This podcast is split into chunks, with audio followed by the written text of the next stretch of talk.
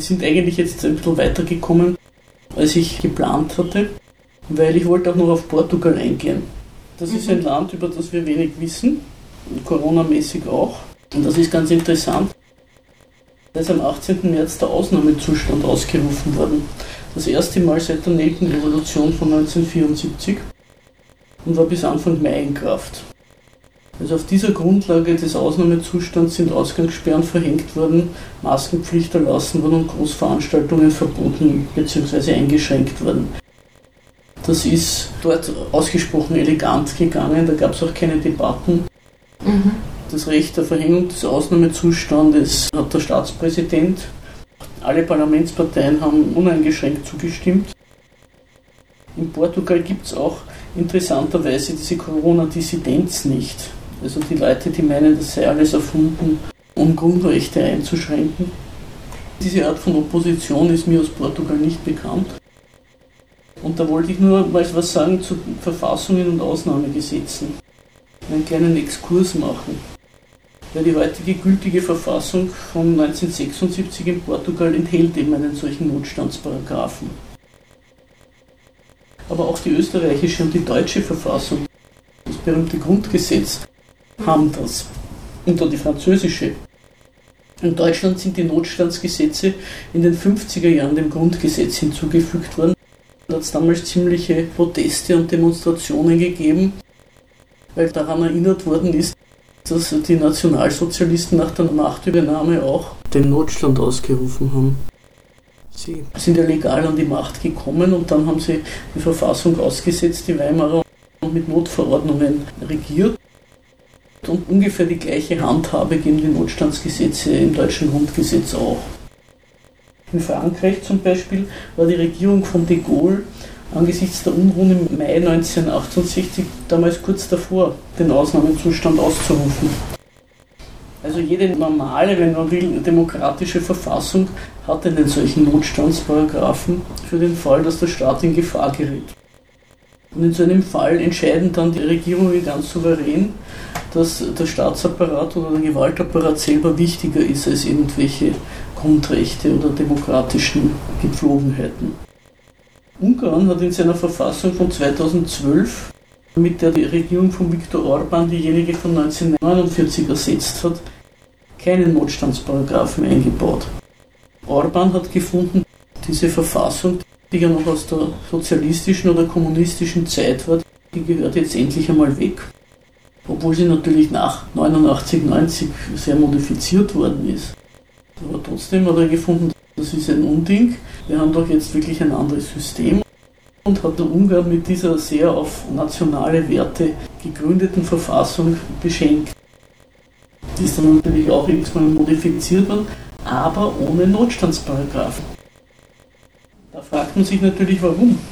Hat er ihn vergessen oder hat er sich gedacht, das kriegt eine schiefe Optik?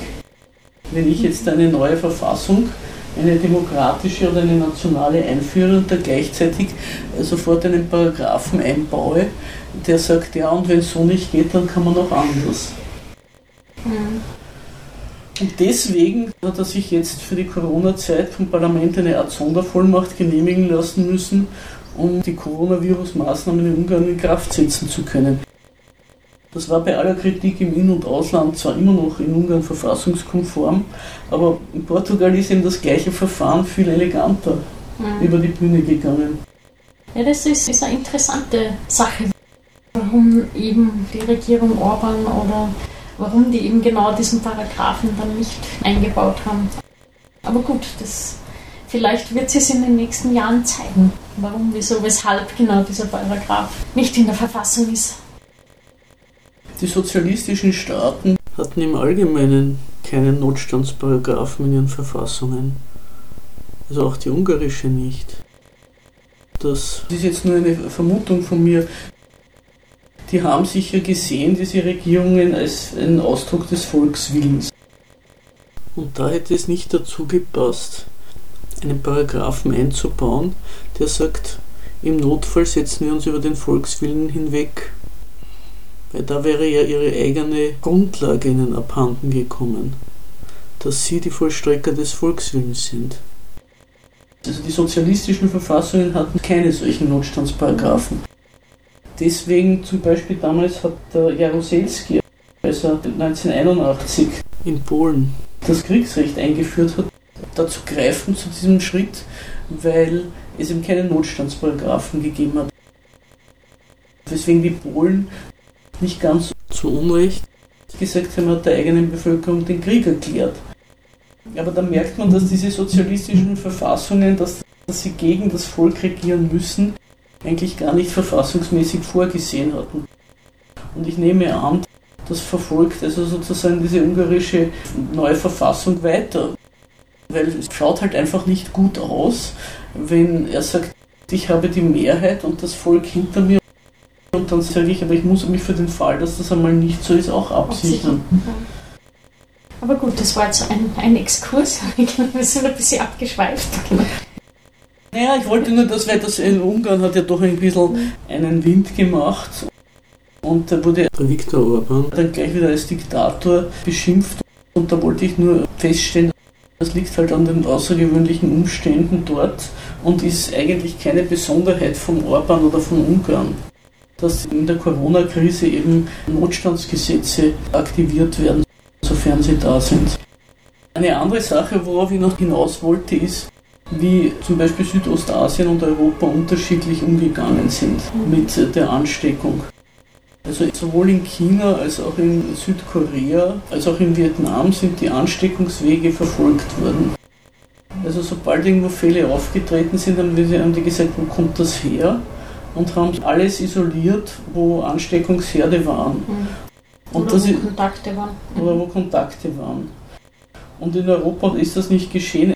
Erstens, weil das muss man rechtzeitig machen, bevor alles im Argen liegt. Aber zweitens einmal ist das natürlich auch durch die europäischen offenen Grenzen doch mhm. verschiedene Staaten, die als Staaten Maßnahmen treffen, aber gleichzeitig in einem Staatenbund sind, ist das schwer möglich. Und dadurch kam es dann zu diesen Lockdowns, die sich ja manche dieser Staaten erspart haben. Weißt du, in, in China, glaube ich, ist es ja vor allem auch mit, mit Apps gelungen, eben, wo sie ja dann die, die Kontakte von Leuten nachverfolgt haben. Vielleicht war das auch was, wo man heute halt in Europa sagt, mit, oh Gott, oh Gott, die Grundrechte, ne? dass man das ja nicht einfach machen kann, dass du quasi ein Bewegungsmuster stellst, mit dem Handy der, eines Erkrankten und dann halt weißt, mit, mit wem war der alle in einem Raum. Ja, aber in China und in Südostasien offenbar generell sind ja auch alle Leute mit den entsprechenden Handys ausgestattet. Ich bin diesbezüglich ein Dinosaurier, aber es gibt trotzdem hier noch einige Leute, mein Freund ist da noch viel extremer, die sagen, ich will diese All-in-One-Handys nicht. Mhm. Nur auf die kannst du aber diese Apps überhaupt laden. Der Besuch, der jetzt gerade bei mir war, hat mir stolz gezeigt, was er mit seinem iPhone alles machen kann. Das ist wie eine Gesellschaft. Der, der Fotoapparat, das Aufnahmegerät, das Navi, alles kann er damit machen. Er kann mit diesem Gerät reden. Er sagt diesem Handy etwas hinein und das erscheint bei mir als Text orthografisch korrekt auf meinem Handy. Mhm. Ja. Das muss einmal in die Ausstattung der Bevölkerung eingehen. Sowas muss einmal da sein, damit man das überhaupt machen kann. Ich finde diese Überwachungsdebatte lässt das ganz außen vor. Es wird so getan, als wäre das Smartphone eigentlich ein Körperteil von jemand. Jeder hätte eins, so wie eine Nase. Man kann ja nicht jedem anschaffen, legt dir gefälligst ein Smartphone zu. Hm da würde ich mich eigentlich viel mehr dagegen verwehren als gegen diese Überwachungsdinge. Weil das macht ja auch Stress. Mhm. Dann bist du dauernd verfügbar und jeder kann mit jedem Scheiß dauernd dich anfunken. Mhm.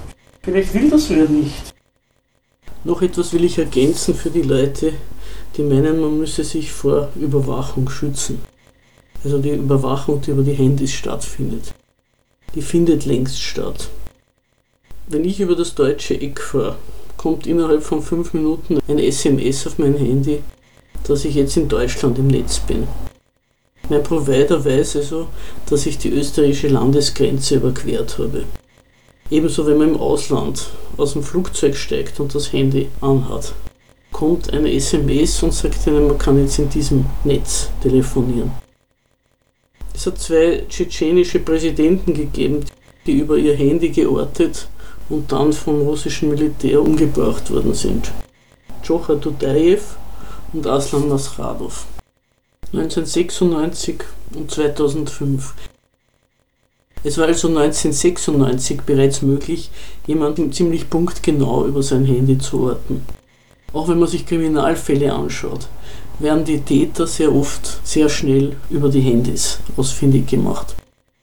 Wer also glaubt, er kann sich mit einem Handy oder müsse sich mit einem Handy gegen Überwachung verwehren, der hat irgendwas versäumt oder er weiß nicht, wie ein Handy funktioniert. Wenn wir uns jetzt wieder widmen der unterschiedlichen Handhabung des Coronavirus in Europa und in China, dann ist natürlich auch ein weiterer Unterschied. In China sind die Leute auch anders organisiert. In Wuhan, was ich so mitgekriegt habe, in Form von Nachbarschaftskomitees, die dann sofort auch sich um die Versorgung der unter Quarantäne gestellten Personen gekümmert haben. Das könnte man bei uns gar nicht eine Stadt so absperren. Es waren diese Komitees, die gegenseitig auf niedereren Ebenen gesorgt haben dafür, dass dann jeder irgendwie versorgt wird. Dafür ist ja bei uns die Infrastruktur gar nicht da. Und das ist nicht nur die staatliche Überwachung, wollte ich sagen, sondern da ist ein anderes soziales Netz dahinter. Das stimmt, ja, weil das, was, was vielleicht, also in Österreich auch früher vielleicht gegeben hat, ist halt diese Vernetzung, Nachbarschaftshilfe und so weiter. Das sind vielleicht auch eher Strukturen, die man jetzt in letzter Zeit mit dieser, weiß ich nicht, Graswurzelbewegung oder halt auch ein bisschen mit dieser biologischen Landwirtschaft und so weiter eher halt wieder versucht zurückzuholen, weil eigentlich, glaube ich, hat es das in den letzten 50 Jahren nicht mehr so gegeben oder zumindest nicht in dieser stark vernetzten Form, ne? wie man es vielleicht jetzt gebraucht hätte.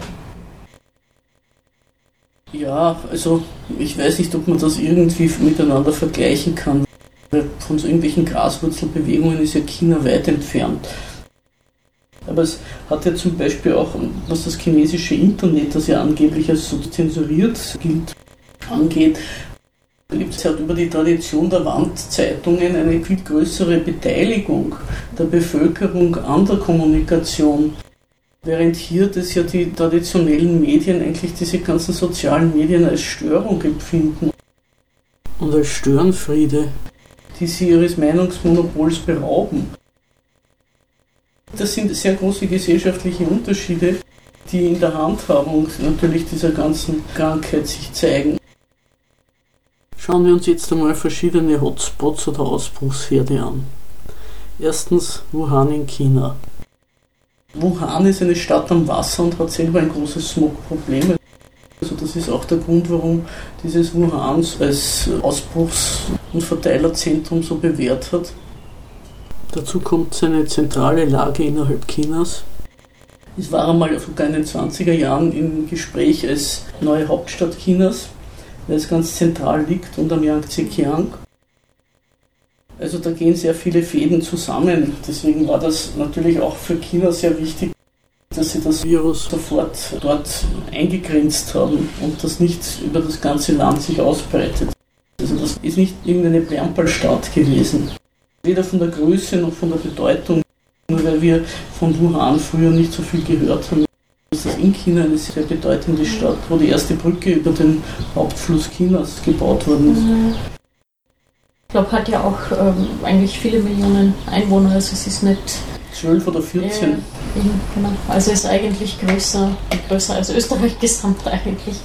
Jetzt von der, von der Bevölkerungszahl her. Also es ist nur, also weil wir halt in Europa von manchen Städten nichts hören, heißt es das nicht, dass sie nicht existieren ne? oder nicht wichtig sind. Ne? Es ist halt unser Eurozentrismus, wie wir halt manche Sachen sehen. Ne?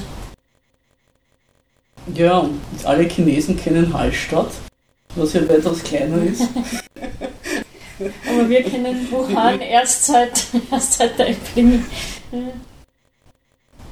Da gibt es ja so einen alten Witz.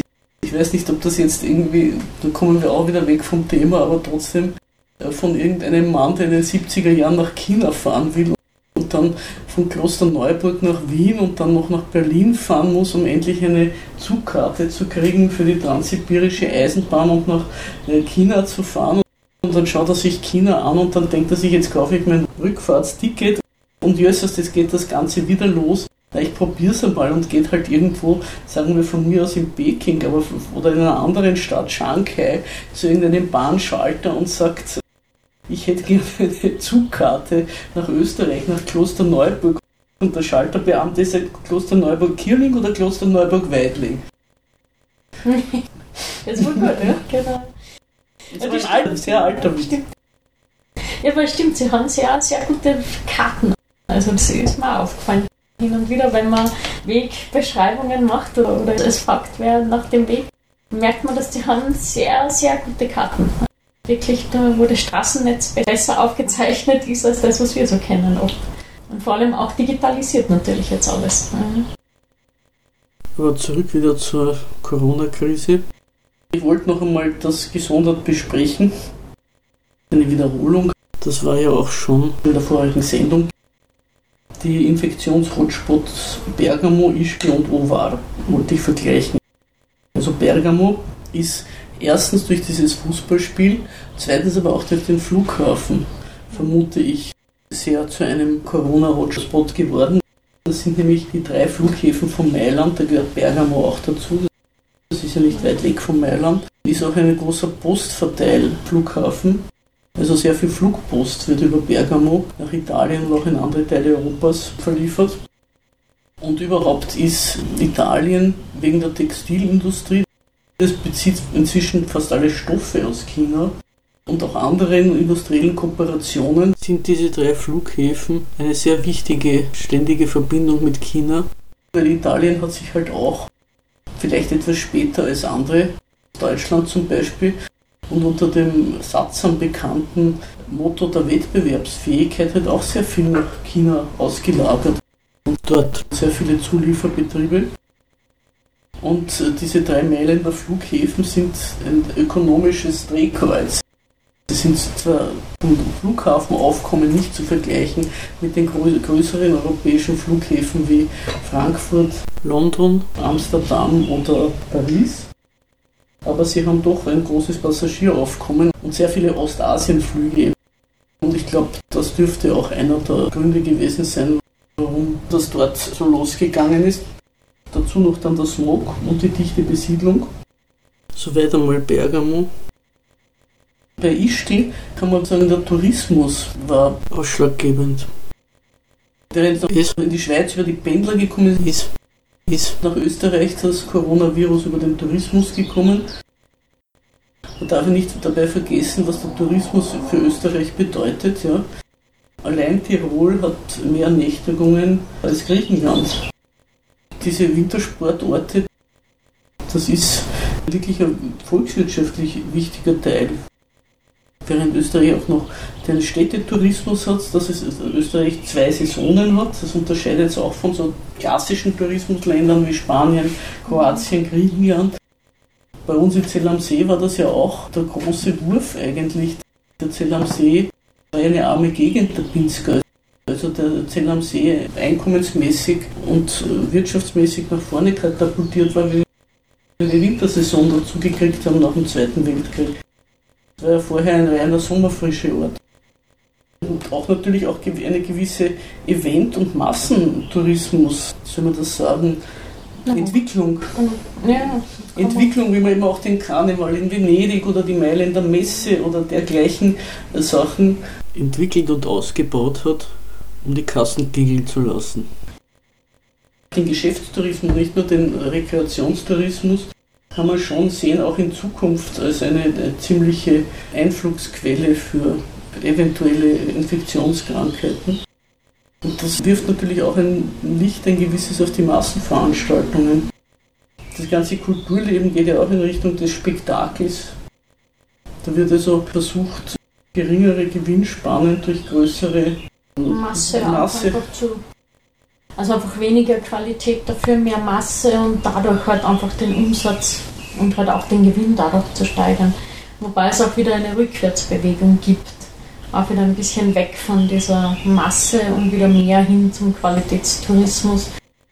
Und auch im Städtetourismus eben der Versuch, dass der Gast länger bleibt als wie vielleicht eine Nacht oder zwei Nächte, um halt die Wertschöpfung zu erhöhen. Ne? Bei uns in Zell am See war es so, dass die Leute früher im Winter von Woche zu Woche gekommen sind und inzwischen können sich das die Leute auch meistens nicht mehr leisten. Und Familien mit Kindern gehen eh schon woanders hin, weil es bei uns zu teuer ist. Und dann kommen halt irgendwelche äh, Ballermann-Partien und bleiben drei Tage und hauen halt dann auf den Putz. Das ist die Art und Weise, wie der Tourismus im Winter inzwischen ausschaut. Und ich nehme an, in Tirol ist das ähnlich. Ja, es hat also, jetzt eh ein, ein Mann dokumentiert. Ich glaube, der ist Fotograf, der jetzt auch eben Ischgl 26 Jahre lang mit Bildern begleitet hat. Und der hat eben eh, also gerade diese Art Ballermann-Touristen eben vor allem Männergruppen abgelichtet. Und da gibt es ja die wildesten Sachen. Ja. Also da ist man ganz geschreckt. Wie wenn sie losgelassen, so ungefähr. Ne? Mhm. Polterabende sind zum Beispiel auch im letzten Jahrzehnt zu genau. einem großen Event geworden. Mhm. Da fahren also ein Haufen gerade noch oder nicht mehr in Freiheit befindlicher Junggesellen irgendwo hin und lassen sich zwei Tage lang zulaufen, all inklusive. Das ist natürlich, also ich muss sagen, auch für die Betroffenen nicht so angenehm, glaube ich, aber schon gar nicht für die Umgebung, wo sie hinkommen. In dieser Art von Tourismus zeigt sich auch, was ich schon vorher mal erwähnt habe, dieser Wille, den Alltag hinter sich zu lassen und sich irgendwie wegzutörnen. Also es ist weder gesund noch äh, bekömmlich, aber es ist offenbar unsere ganze Konkurrenzgesellschaft schon so, dass sie nur mit dieser Art von Ausflippen funktioniert.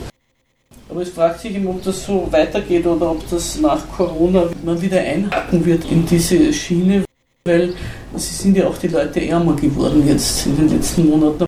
Aber das ist jetzt etwas anderes, dazu wollen wir mal bei den wirtschaftlichen Fragen kommen. Gehen wir weiter in der Vorstellung von Orten, die sozusagen Hotspots oder Verbreitungszentren des Coronavirus waren. In Portugal war also der eine Hotspot eine kleine Gemeinde südlich von Porto. Nach Portugal ist das Coronavirus interessanterweise eher über den Norden gekommen, über Porto, nicht so sehr über Lissabon. Der Süden ist relativ unberührt und nach Porto auch teilweise über die Fußballwelt.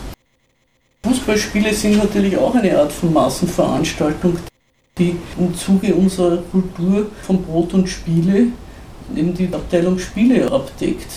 Da tun schon Leute, die sonst nicht gerade viel Geld haben, aber da hauen sie auch auf den Putz, reisen ihrer Lieblingsmannschaft nach mhm. und feiern den Sieg oder begießen die Niederlage. Das ist auch so eine Art Ausflippen, über seine eigene Bedeutungslosigkeit sich ein bisschen hinwegretten, indem er sich in einer größeren Einheit wohlfühlt. Aber es hat ja Portugal, glaube ich, hat auch sehr viel getestet.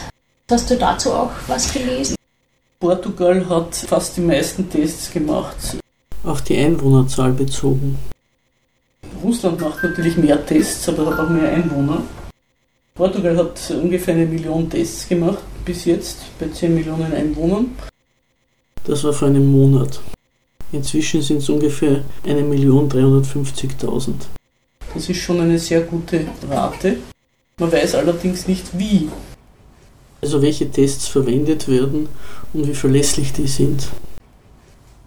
Ich wollte noch von diesem einen Ort in Nordportugal erzählen, den Hörern eine Vorstellung zu geben, weniger bekannte Ansteckungszentren ausschauen. Ovar hat 55.000 Einwohner. Am 12. März sind die ersten zwei Fälle festgestellt worden und dann hat man festgestellt, dass beim örtlichen Fußballclub und im lokalen Krankenhaus die Leute angesteckt sind. Und dann ist der ganze Ort unter Quarantäne gestellt worden. Also auch in Ovar weiß man nicht genau, wo das herkommt, aber wahrscheinlich aus Porto. Weil Porto ist immerhin eine Hafenstadt und eine bedeutende Industriestadt auch. Also das sind wahrscheinlich Leute, die in Porto gearbeitet haben, haben das dorthin gebracht. Im 1. April hat es 277 Infizierte gehabt und 13 Tote bereits, darunter auch ein 14-Jähriger. Bis heute haben sich dort über 600 Personen infiziert. Obwohl Portugal mehr Tests macht als irgendein anderes mir bekanntes Land dieser Größenordnung, fast eine Million, das heißt 10 Prozent, und auch Verdachtsfälle in Evidenz hält. Das weiß ich nämlich von keinem anderen Land. Hat es immer noch mehr als doppelt so hohe Infektions- und Todesrate wie Österreich und kann auch derzeit noch kein grünes Licht für eine Grenzöffnung geben. Das war vor drei Wochen. Inzwischen wurden zwar die Grenzen teilweise geöffnet, aber Lissabon wieder mit einer Ausgangssperre versehen. Es gilt weiterhin als Risikoland. Was natürlich für Portugal sehr tragisch ist, weil der Tourismus, vor allem der Sommertourismus, eine sehr wichtige Rolle spielt.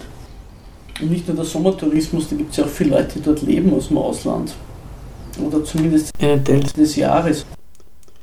Nachdem wir zu der Schutzausrüstung zum Desinfektionsmitteln schon was gesagt haben, deren Produktion einfach aus Kostengründen nach Südostasien verlegt worden ist und natürlich dann auch, wie es hier gebraucht worden wäre, schon deswegen auch nicht in ausreichender Menge zur Verfügung gestanden ist, weil die ja gerade in China auch sehr viel zugesperrt hatten.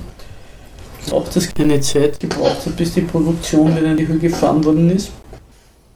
Aber das gleiche wie für die Schutzausrüstung gilt eigentlich auch für die Testkits. Es hat sich ja dann herausgestellt, dass wir alle anfangen wollten zu testen, dass fast keine Testkits da sind. Und da muss man sagen, es gibt also, soweit ich das überschaue, oder im Standard war einmal ein Artikel drüber, drei Arten von Tests. Das eine sind die PCR-Tests, die werden für viele Krankheiten und Nachweise verwendet. Die beruhen darauf, dass der Erreger oder überhaupt das ganze, die ganze Speichelprobe, die entnommen wird, durch irgendwelche Verfahren wird das vervielfältigt. Dem Erreger wird irgendwie Nahrung gegeben, sodass man dann einwandfrei nachweisen kann. Und dieses Verfahren ist zwar sehr verlässlich, scheint aber recht teuer zu sein. Am Wiener Flughafen werden solche PCR-Tests angeboten für Leute, die unbedingt ein- oder ausreisen wollen. Die kosten 190 Euro. Jetzt kann man sich natürlich ausrechnen, wie viel das kosten würde, wenn man die ganze Bevölkerung damit durchtesten will. Deswegen gibt es die Suche nach anderen Tests. Und die Schnelltests, die eben dieses Vervielfältigungsverfahren nicht verwenden, die haben eine sehr hohe Ausfallsrate. Deswegen weiß ich auch nicht in verschiedenen Ländern, mit was getestet wird. Ja. Russland macht ja zum Beispiel auch sehr viele Tests, hat eine sehr hohe Infektionsrate. Alle Regionen sind betroffen, natürlich am meisten Moskau und die Umgebung von Moskau.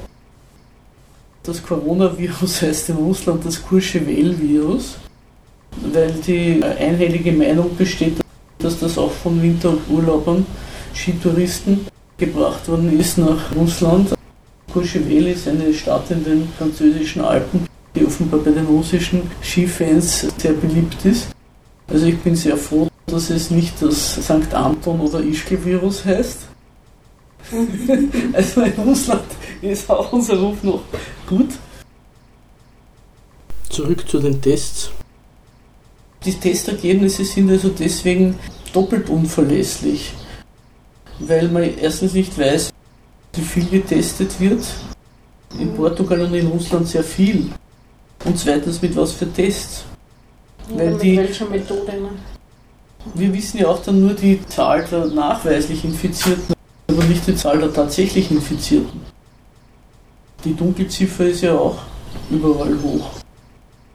Eine Zeit lang war die Idee, auch in Österreich wurde das gemacht und in Deutschland, dass man irgendeinen Ort durchtestet mhm. und dann von dort versucht, von diesem einen Ort Schlüsse zu ziehen auf das ganze Land. Und das ist ja absolut absurd oder lächerlich. Weil ja die verschiedenen Teile, in jedem Land übrigens, die verschiedenen Landesteile ganz unterschiedlich betroffen sind. Mhm. Also man eine Kleinstadt nicht vergleichen kann mit einer Großstadt und einem ländlichen Raum, wo sich Fuchs und Hase gute Nacht sagen, nicht mit einem industrialisierten und einem Durchzugsgebiet oder einem Tourismuszentrum. Es hat sich auch im Zuge dieser Corona-Krise herausgestellt, dass Hochzeiten, Sektentreffen, Begräbnisse sehr dazu beigetragen haben, das Virus zu verbreiten. Sie sind ja auch wieder davon abgekommen, aber die Idee war überhaupt eine Schnapsidee, die nur darauf gegründet wird, dass man überhaupt nicht gewusst hat, man Herr der Lage werden soll. Das war ja im April diese Studien von kleineren Orten. glaube, dass generell halt Menschenansammlungen eine Übertragung halt sehr begünstigt haben natürlich. Also man weiß ja auch nicht zum Beispiel diese Unruhen, die es jetzt gegeben hat in den USA, was die für die Verbreitung des Virus dort, wo die Sache ja noch überhaupt nicht in trockenen Tüchern ist, was die dort wieder verursachen werden. Ich würde vielleicht dann noch ein bisschen was über Zahlen und Statistiken sagen. Vor allem von den Corona-Dissidenten werden die Zahlen und Statistiken alle angezweifelt. Die haben natürlich auch Gründe dafür. Es gibt ja Gründe, was man dagegen sagen kann, gegen diese Zahlen, die auf uns einprasseln. Ich möchte halt einmal darauf aufmerksam machen, wenn man sich überhaupt von diesen Statistiken abwendet, dann sagt man ja, ich will mir einbilden, was ich will, weil ich nehme die Wirklichkeit gar nicht zur Kenntnis. Also ist es wirklich wichtig, die Statistiken einmal anzuschauen. Was sagen uns die? Was kann man denen entnehmen? Und äh, welche Vorbehalte sollte man dagegen haben? Ich habe ein Interview gelesen in einer russischen Zeitung mit einem russischen Statistiker, der für irgendein Max-Planck-Institut in London arbeitet. Das war ganz interessant. Sie sind ausgegangen in dem Interview von der Meldung, dass die Financial Times eine Studie gemacht hat in mehreren Staaten zur Übersterblichkeit. Also man kommt drauf, dass im Winter, zumindest in europäischen Ländern, viel mehr Leute sterben wie im Sommer. Also die Sterblichkeitsstatistik ist einmal eine Wellenlinie, die im Winter hinaufgeht und im Sommer hinunter. War für mich neu ganz interessant. Und je nachdem, wie diese Kurve jetzt in diesem Winter in die Höhe gegangen ist, das sind halt dann die Leute, die dem Coronavirus zugerechnet werden. Was natürlich auch eine Methode ist, aber gegen die kann man auch Einwände bringen. Ne? Weil alle, die mehr gestorben sind als im Vorjahr, dass die deswegen am Coronavirus gestorben sind. Hm. Außerdem, sagt der russische Statistiker, gibt es Corona-Sekundärtote. Das sind Leute, deren Operationen oder Behandlungen aufgeschoben worden sind, weil die Kliniken voll waren oder wenn man sie nicht der Ansteckungsgefahr aussetzen wollte und die deswegen gestorben sind, weil sie nicht rechtzeitig behandelt worden sind. Das sind also Leute, die mit dem Coronavirus nicht in Berührung gekommen sind, aber dennoch wegen ihm gestorben sind. Dann sagt er auch, geht natürlich die Zahl der Verkehrstoten zurück, weil weniger Verkehr war. Also das ist sozusagen eine entgegenwirkende Tendenz. Dann gibt es Leute, die sagen, ja, es werden Leute getestet, die gestorben sind. Und wenn sie das Coronavirus, wenn das nachgewiesen ist, werden sie als Corona-Tote verbucht, obwohl sie doch an irgendwas anderem gestorben sind. Da muss ich sagen, das ist eine etwas seltsame Argumentation. Mein Vater zum Beispiel, der hatte ein Lungenemphysem und gestorben ist er an einem Herzschlag. Aber der war dadurch durch das Lungenemphysem verursacht, mit dem er zehn Jahre gelebt hat oder 20 Jahre. Weil das Herz sich vergrößern musste, um eine größere Menge von Blut durch den Körper zu pumpen, damit die gleiche Menge von Sauerstoff in den Blutkreislauf gepumpt wird weil die Lunge weniger Sauerstoff aufgenommen hat.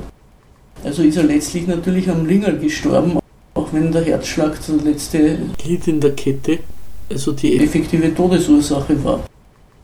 Wenn jetzt jemand mit Coronavirus eingeliefert wird und an einem Herzschlag stirbt, weil das ganze System überfordert ist, dann ist das ein bisschen komisch zu sagen, er sei an was anderem gestorben. Also diese Debatte kommt eigentlich erst mit dem Coronavirus auf, dass man sagt, man sollte doch die Zahlen nach unten revidieren, weil man nicht zur Kenntnis nehmen will, wie letal eigentlich dieses Virus ist. Eigentlich wirft das Coronavirus auch hier eine Art Scheinwerfer auf unsere Gesellschaft. Woran die Menschen sterben, interessiert das staatliche Gesundheitswesen, die Medien und die Statistiker nicht. Generell werden Krebs und Herz-Kreislauf-Erkrankungen als häufigste Todesarten in unseren Breiten angeführt. Was dem aber alles an körperlichen und psychischen Erkrankungen vorangegangen ist, ist allen Institutionen völlig gleichgültig. Auch der Selbstmord als Todesursache ist nirgends mehr Thema. Es gibt eine institutionelle und auch intellektuelle Gleichgültigkeit gegenüber dem, woran hier und heute Menschen sterben die beachtlich und beunruhigend ist. bei Leuten, die diese Kritik bringen, dass nicht alle Toten Corona-Tote sind. Diese Leute haben schon ein Interesse daran, das ist der Wunsch der Vater des Gedankens, das Virus zu verharmlosen. Dann wurde dieser Statistiker auch gefragt, das ist ja auch eine interessante Sache, Schweden. Schweden war bei den Corona-Dissidenten ungefähr eineinhalb Monate lang sehr populär. Wurde eben sehr, genau, sehr, sehr gehypt quasi. Gehypt, Schweden hat das so toll gemacht und die Wirtschaft hat keinen Schaden genommen und so weiter. Ne? Da muss man also sagen, die Wirtschaft hat natürlich Schaden genommen. Die Wirtschaft hat natürlich Schaden genommen, weil Schweden ist genauso ein globalisiertes Land und ein EU-Mitglied wie Österreich oder irgendein anderes Land. Wenn die Grenzen zu sind und rundherum alles steht, braucht man doch nicht glauben, dass dort alles weitergeht wie bisher. Also Schweden hat genauso seine Wirtschaftskrise, aber vor allem hat Schweden sich auch gar nie bemüht, die Infektionen in den Griff zu kriegen durch Quarantäne oder dergleichen Maßnahmen. Und das Ergebnis ist, dass eigentlich ihre Ansteckungs- und Todeskurve linear weitergeht und die Nachbarländer sich weigern, die Grenzen zu öffnen. Weil sie sagen, das Land hat ja die Krankheit überhaupt nicht im Griff. Also die großen Probleme für Schweden kommen erst. Man hört auch inzwischen weniger Lob oder die Corona-Dissidenten hypen Schweden etwas weniger. Sie ist ganz leise irgendwie verschwunden aus der öffentlichen Debatte. Ich glaube, das war so ähnlich wie in Großbritannien irgendwie angedacht, ne, dass man halt die ganze Bevölkerung durchseucht quasi, damit dann alle immun sind. Was ja weder in dem einen noch in dem anderen Land funktioniert hat. Ne? Ja, wobei man sagen muss, dass diese Idee der Herdenimmunität erstens einmal sehr leichtfertig ist gegenüber der eigenen Bevölkerung, weil man weiß ja nicht, wie viele dabei draufgehen. Als die Corona-Pandemie bei uns in Europa ganz am Anfang war, habe ich von einem chinesischen Arzt auch eine Art Expertise gelesen. Eine Freundin von mir hat mit dem einen Briefwechsel geführt und er hat gesagt, man weiß ja von diesem Virus auch gar nicht, was das für Folgen hat. Also für Spätfolgen. Man weiß zum Beispiel nicht, wie sich das auf die Fruchtbarkeit auswirkt. Ob Leute unfruchtbar werden davon. Also sozusagen ein Virus, das man überhaupt nicht kennt, zu sagen, naja, das soll einmal in der Bevölkerung wüten und äh, wer dann durchkommt, der ist stärker. Das ist sehr leichtfertig und nimmt also sehr viele nicht nur Tote, sondern auch Geschädigte in Kauf. Weil es ist ja auch so, dass viele Leute, die eine schwere Coronavirus-Erkrankung überstanden haben, danach eine Therapie brauchen, weil ihre Organe geschädigt sind durch den Sauerstoffmangel und der Muskelschwund leiden durch künstliches Koma und Intubation und lauter solche Sachen. Also das sind Schädigungen der Gesundheit, die auch bei Leuten, die das überlebt haben, nicht so ohne sind. Da jetzt zu sagen, naja, lassen wir es einmal geschehen und schauen wir, wer dabei durchkommt, ist also eine ziemlich große Verachtung gegenüber der eigenen Bevölkerung, die ja auch in Großbritannien aufgegeben werden musste, nicht zuletzt, weil es ja den Johnson selber erwischt hat. Großbritannien ist inzwischen das Land in Europa mit den meisten Corona-Toten. Es ist nicht abzusehen, wann bei Ihnen die Sache durchgestanden ist. Also Großbritannien ist mittendrin, kann man sagen, weil es zu spät reagiert hat. Und bei Schweden, ja, wie gesagt, man ist auch in letzter Zeit wenig von Schweden. Ich bin dann neugierig, wie die Sache weitergeht. Sowohl ökonomisch als auch gesundheitsmäßig und es wundert mich auch ehrlich gesagt, dass sich da nicht langsam irgendeine gröbere Kritik regt. Oder vielleicht gibt es die, aber wir hören nichts davon. Schweden, vor allem die schwedische Sozialdemokratie, hat ja auch eine gewisse längere Tradition, zum Beispiel von Sterilisierung von Leuten, die sie für schwachsinnig oder erbgeschädigt halten. Die sind zwangssterilisiert worden, noch bis in die 70er Jahre. Also es ist ja eine sozialdemokratische Regierung, die sagt, ja, wir wollen eine gesunde Bevölkerung und wir setzen die Leute da allen möglichen Risiken aus. Und wir haben ja eine gesunde Bevölkerung und uns kann nichts passieren. Also da ist überhaupt in dem Verhältnis zwischen oben und unten sehr ein rücksichtsloser Zug, würde ich sagen, der mir in anderen Staaten Europas nicht so geläufig ist. Ja, man weiß dann eh nicht, mit, mit welcher Tradition das zusammenhängt, ob das irgendwie so eine Art, also nicht so eine Art Wikingertum dann ist, nur die, nur die Starken kommen durch, genau so ungefähr kommt dann das vor.